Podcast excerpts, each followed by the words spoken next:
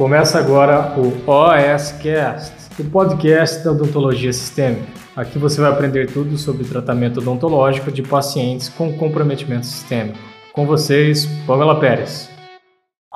Doc! E aí, tudo bem com vocês? Eu sou a Pamela Pérez e hoje a gente está inaugurando a nossa série sobre alterações sistêmicas, manejo odontológico de pacientes com comprometimento sistêmico. Para já começar descomplicando esse assunto, hoje eu vou falar sobre o que é a endocardite infecciosa, quais são os problemas que pode acontecer durante o tratamento odontológico e quais são as manifestações bucais que essa patologia pode também trazer. Basicamente, a endocardite infecciosa, eu tenho ali uma infecção infecção na parede do coração, no endotélio cardíaco. Ou também pode acontecer nas válvulas cardíacas. E isso pode ser por causa de alguma alteração congênita, o paciente que já nasceu com uma deformidade das válvulas, uma deformidade na parede cardíaca, ou porque ele adquiriu devido a alguma patologia. Essas infecções, elas podem ser de origem bacteriana, sim, mas também pode ser por fungo ou por vírus. Por isso que a gente usa o termo mais recente, né, endocardite infecciosa.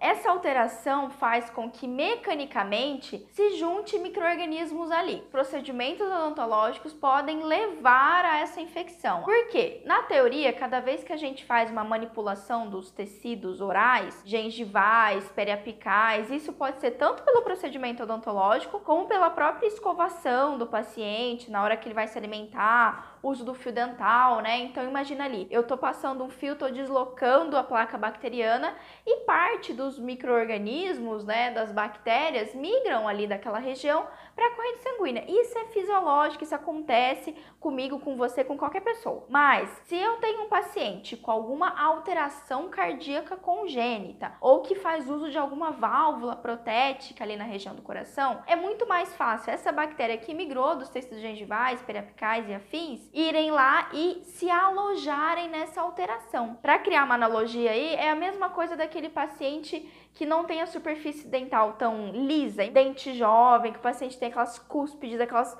fissuras, e ali, lógico, junta mais placa bacteriana. Da mesma forma, se no coração eu tiver alguma irregularidade, é mais propício que junte ali placa bacteriana e se inicie uma infecção. Então, o primeiro problema que fala-se muito quando se pensa em endocardite infecciosa é aí a placa bacteriana, a microbiota bucal migrar pela corrente sanguínea e ficar alojada aí nesses locais com alterações da parede vascular ou das válvulas. Mas aí a primeira coisa que eu já digo para você é que na verdade, só o fato do paciente comer, mascar um chiclete, escovar o dente ou passar o fio dental pode fazer essa pequena bacteremia. E não necessariamente isso vai ser o motivo do paciente desenvolver uma endocardite infecciosa. Então a literatura é bem clara que mesmo eu tendo um procedimento odontológico invasivo, é muito pouco provável que só aquele tratamento odontológico isolado leve o paciente a ter uma endocardite infecciosa. Mas é lógico, se eu tenho um paciente com vários focos de infecção odontológica de origem bucal e ele não tratar, não cuidar disso e continuamente ele ter aquela doença crônica, né? Tem uma periodontite crônica, um abscesso que está ali há muito tempo,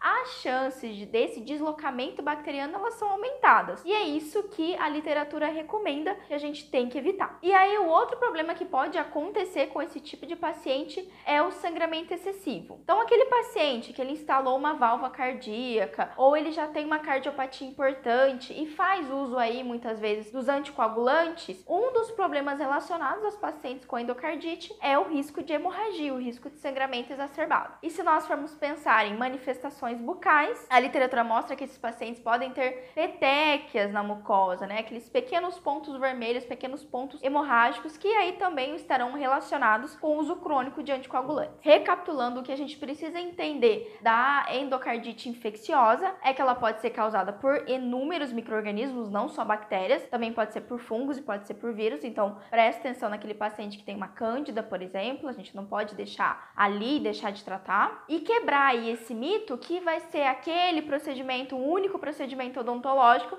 que vai levar o paciente a desenvolver uma endocardite. Na verdade, não. O que mais vai levar ele a desenvolver é quando a saúde dele não estiver estável, quando ele tiver com a imunidade baixa e ainda para ajudar com inúmeros focos de infecção. Então, antes de mais nada, se você tiver um paciente assim, pense que não vai ser o seu procedimento odontológico que vai causar uma bacteremia grave nele, mas sim manter ali focos de infecção odontológico. Então, mais do que nunca, ele deve ser tratado por nós.